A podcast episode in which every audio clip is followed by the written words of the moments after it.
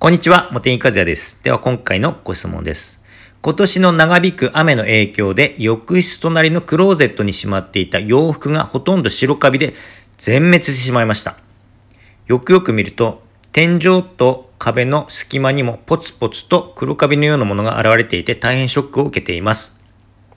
壁の黒カビの落とし方を教えてください。また、クローゼットのカビ予防で効果的なものがあれば教えてください。というご質問ですね。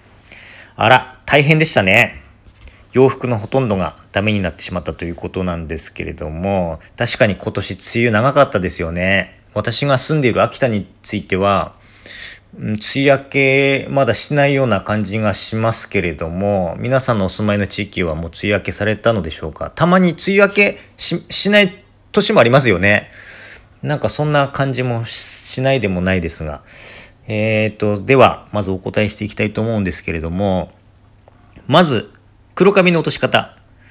黒カビの落とし方を説明させていただきたいんですが、ただ、黒、あの、壁の素材がですね、わからないので、ちょっとお答えしづらいんですよね。ここ決めないとお答えできないので、まあ一般的に最近の壁素材っていうと、ビニールクロス、壁紙ですね。ビニールクロスが主流だと思いますから、まあ、ビニールクロスということでお答えしていきたいと思います。なので、それ以外の壁素材の場合は、今回のあのお伝えする方法はですね、使えませんので、場合によっては傷んだり変色したりする恐れがありますから、ビニールクロスということで、あの先にご注意くださいっていうことをお伝えしておきますね。で、ビニールクロスであれば、塩素系のカビ取り剤を使えるんですよ。うん。我が家もですね、ビニールクロスなんですけれども、この前ですね、洗面台の横にですね、黒い、なんか紫のすんごい濃く濃い黒い感じの謎のシミがついてて、それをですね、塩素系漂白剤、ハイターで落としました。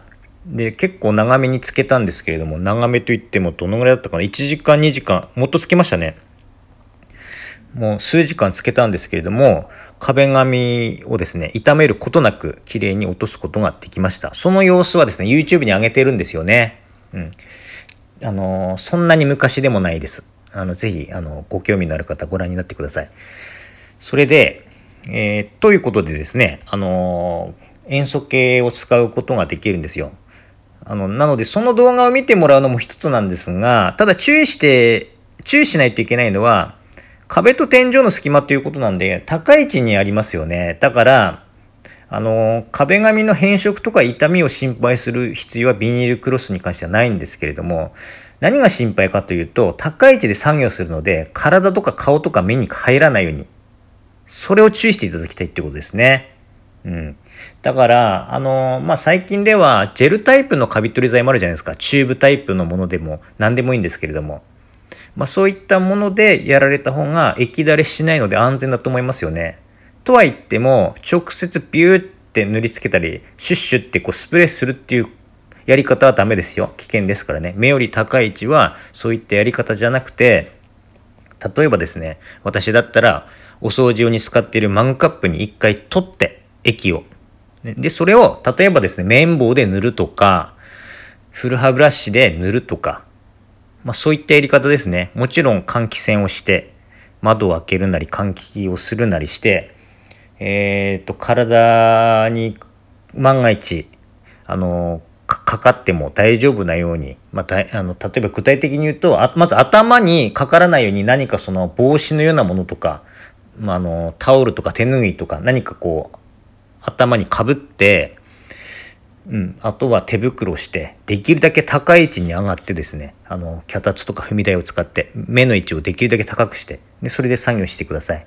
はい、でそれでつけて長く放置しないと取れませんので、あのペーパーで湿布ですね。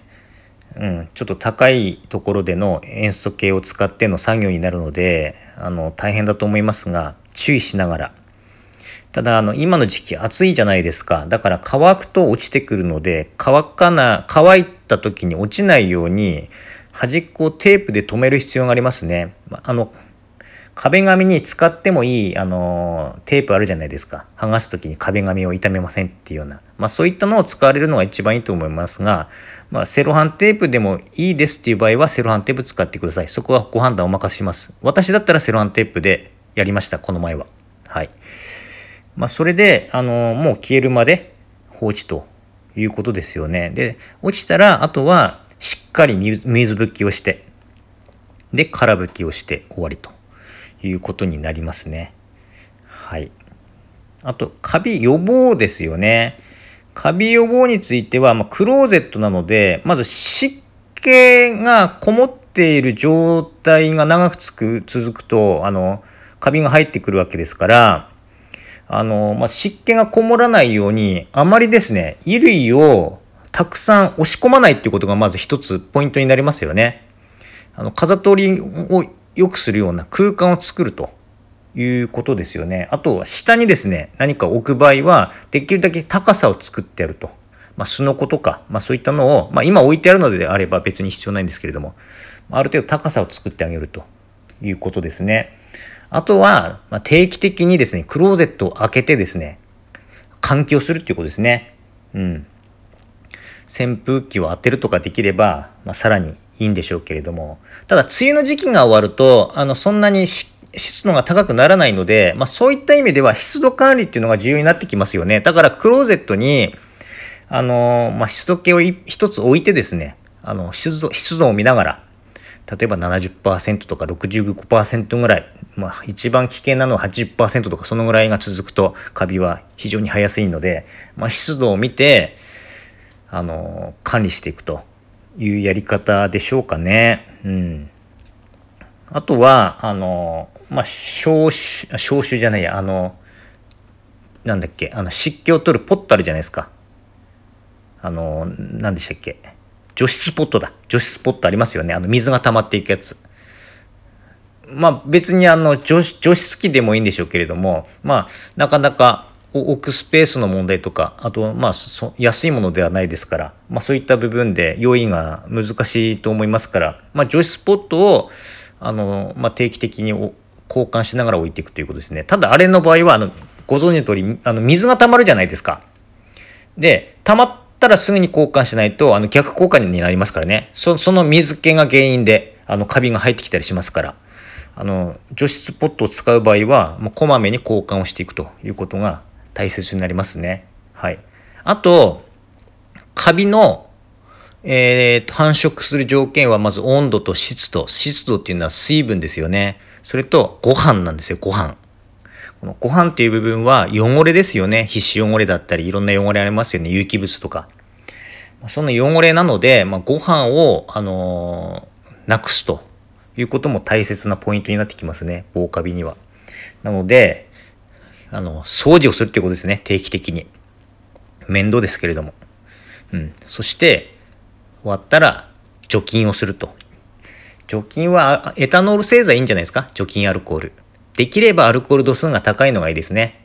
70%ぐらいあれば、うん、いいと思います。それで、拭いて、あの、定期的にそういった掃除と除菌をしていくということになります。